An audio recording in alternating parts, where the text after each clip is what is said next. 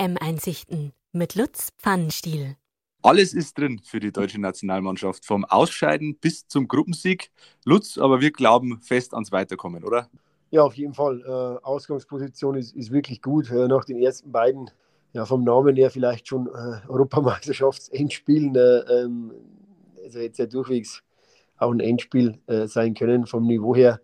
Äh, darum denke ich, dass die deutsche Mannschaft als ganz großer Favorit gegen eine ungarische Mannschaft geht, die wahnsinnig unbequem ist. Ähm, trotzdem in München in so einem entscheidenden Spiel sehe ich da schon äh, die Erfahrung in den, in den wichtigen großen Spielen einfach auf deutscher Seite und, und glaube, dass wir das gewinnen. Die Favoritenrolle ist klar verteilt, aber es gab ein paar Hiobsbotschaften für die deutsche Nationalmannschaft, unter anderem Thomas Müller, der höchstwahrscheinlich ausfällt für das Spiel gegen Ungarn heute Abend 21 Uhr. Wie schwer wiegt dieser Ausfall? Ja, auf jeden Fall äh, ähm, immer eine Problematik, wenn, wenn, Müller nicht dabei ist. Trotzdem ist der Kader so äh, gut besetzt und auch in der Breite so gut aufgestellt, dass man das, glaube ich, für ein oder maximal zwei Spiele auch sehr, sehr gut kompensieren kann. Also äh, vor allem auf dieser offensiven Mittelposition haben wir ja wirklich einige äh, äh, internationale Top-Leute.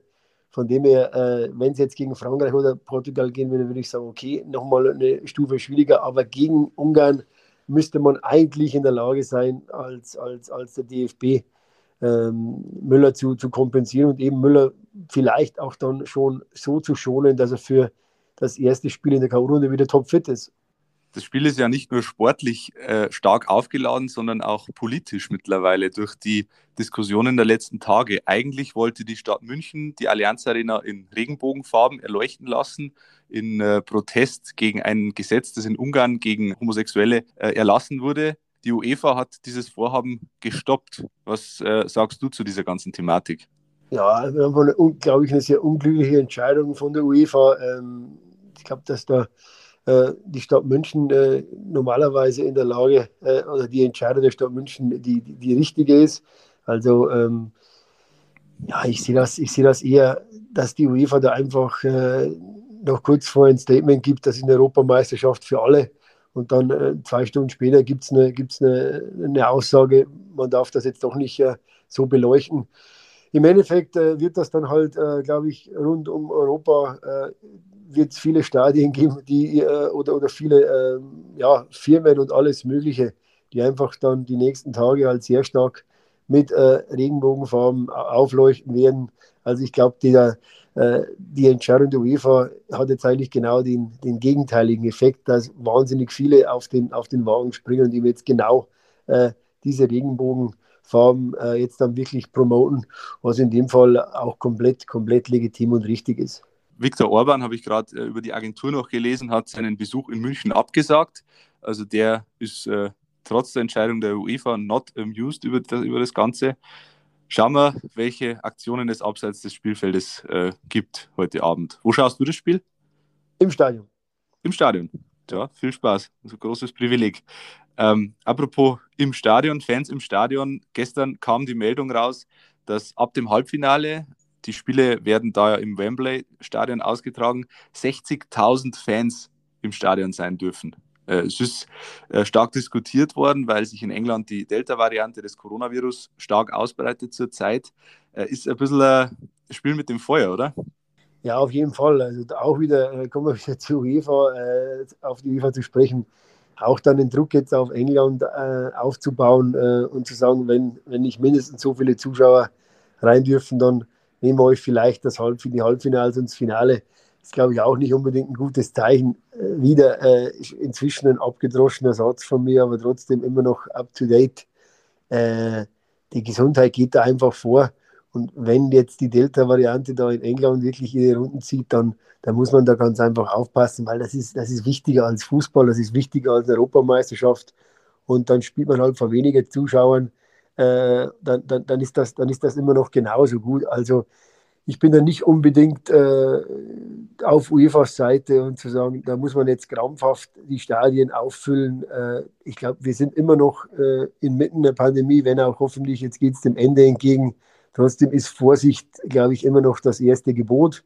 Und da, da einerseits äh, wird, wird großen Wert gelegt auf, auf, auf, auf die Regenbogenfarben Äh, und, und andererseits äh, zeigt man dann wenig Gefühl für das, dass, dass da wirklich auch wieder in England momentan gerade eine schwierige Phase in der Corona-Pandemie ist. Also das, das irgendwie widerspricht sich das Ganze für mich so ein bisschen. Noch ein bisschen weniger Fans im Wembley-Stadion werden am Samstag sein, aber bestimmt ein paar österreichische, auch wenn es äh, strenge Einreisebeschränkungen gibt. Österreich hat erstmals die Vorrunde der EM überstanden, steht jetzt im Achtelfinale und spielt da gegen den ja, vielleicht Top-Favoriten dieses Turniers, Italien. Was traust du denn unseren Nachbarn aus Österreich zu? Ja, Top-Favorit Italien ist noch ein bisschen zu hoch gegriffen, Alex, aber auf alle Fälle ist man auf dem Weg, zu einem Top-Favoriten zu werden. Ähm, ja, also ich, ich habe das Österreich-Spiel fürs Schweizer Fernsehen gemacht äh, gegen die Ukraine und ich muss sagen, das haben die Österreich taktisch wirklich äh, sehr, ja, ich würde sagen, schlau und intelligent gemeistert, aus einer wirklich gut organisierten Defensive heraus, äh, wenig Chancen zugelassen, aber trotzdem immer brandgefährlich. Dann hat es mich ganz besonders gefreut, dass äh, Baumgartner, der ja aus meiner Zeit in Hoffenheim als ganz junger damals aus Österreich geholt worden ist, äh, das Tor gemacht hat. Äh, trotzdem muss ich sagen, die Italiener spielen ja momentan im, im Überselbstbewusstsein-Modus. Da brauchen die Österreicher entweder wahnsinnig viel Glück oder halt einen Sahnetag, dass sie da eine, eine realistische Chance haben. Also da bin ich ganz klar, äh, sehe ich da die Italiener, dass sie da eine ganz lange Pinocchio-Nase vorne haben. Bevor wir jetzt noch näher auf die Achtelfinalpaarungen eingehen, einige davon stehen ja auch noch nicht ganz fest, ähm, beenden wir doch erstmal die Vorrunde. Heute Abend stehen die letzten beiden Gruppen an ähm, und lass uns doch mal ein bisschen tippen. Pfannenstiels Prognose. Und Lutz, äh, ich habe erstmals gute Nachrichten für dich. Du hast gewonnen gegen Maria aus Ingolstadt. Ja, das, ich habe das ja gesagt, das, das wird schon. das wird schon, ja. Langsam, aber sicher wird es. Du hast äh, neun Punkte geholt in der letzten Runde. Das ist äh, durchaus bemerkenswert. Die Maria aber auch sieben, also auch nicht so schlecht gewesen. Und äh, ja, die Maria darf es natürlich nochmal versuchen unter heimatsport.pmp.de. Es gibt ein zweiwöchiges Freiabo der Heimatzeitung zu gewinnen. Und natürlich bekommt bei uns jeder eine zweite Chance. Aber erstmal bekommt der Martin aus Regen seine Chance. Oh, ein Lokal, Ein Lokalrivale sozusagen von dir, Lutz.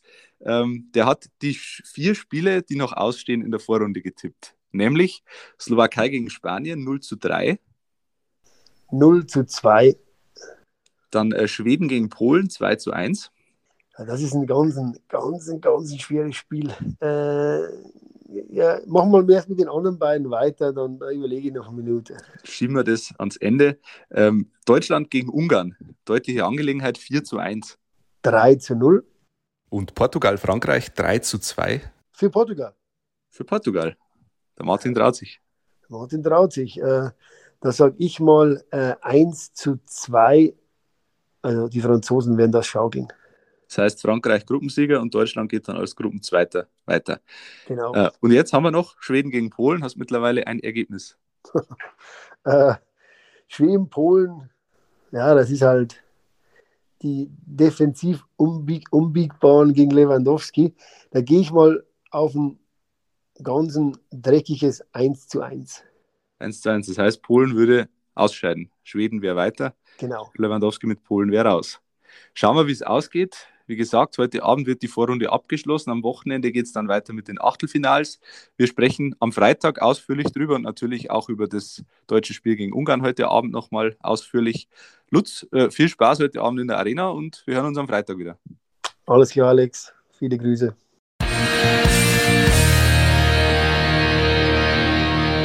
Habt Fragen, Anregungen oder Kritik?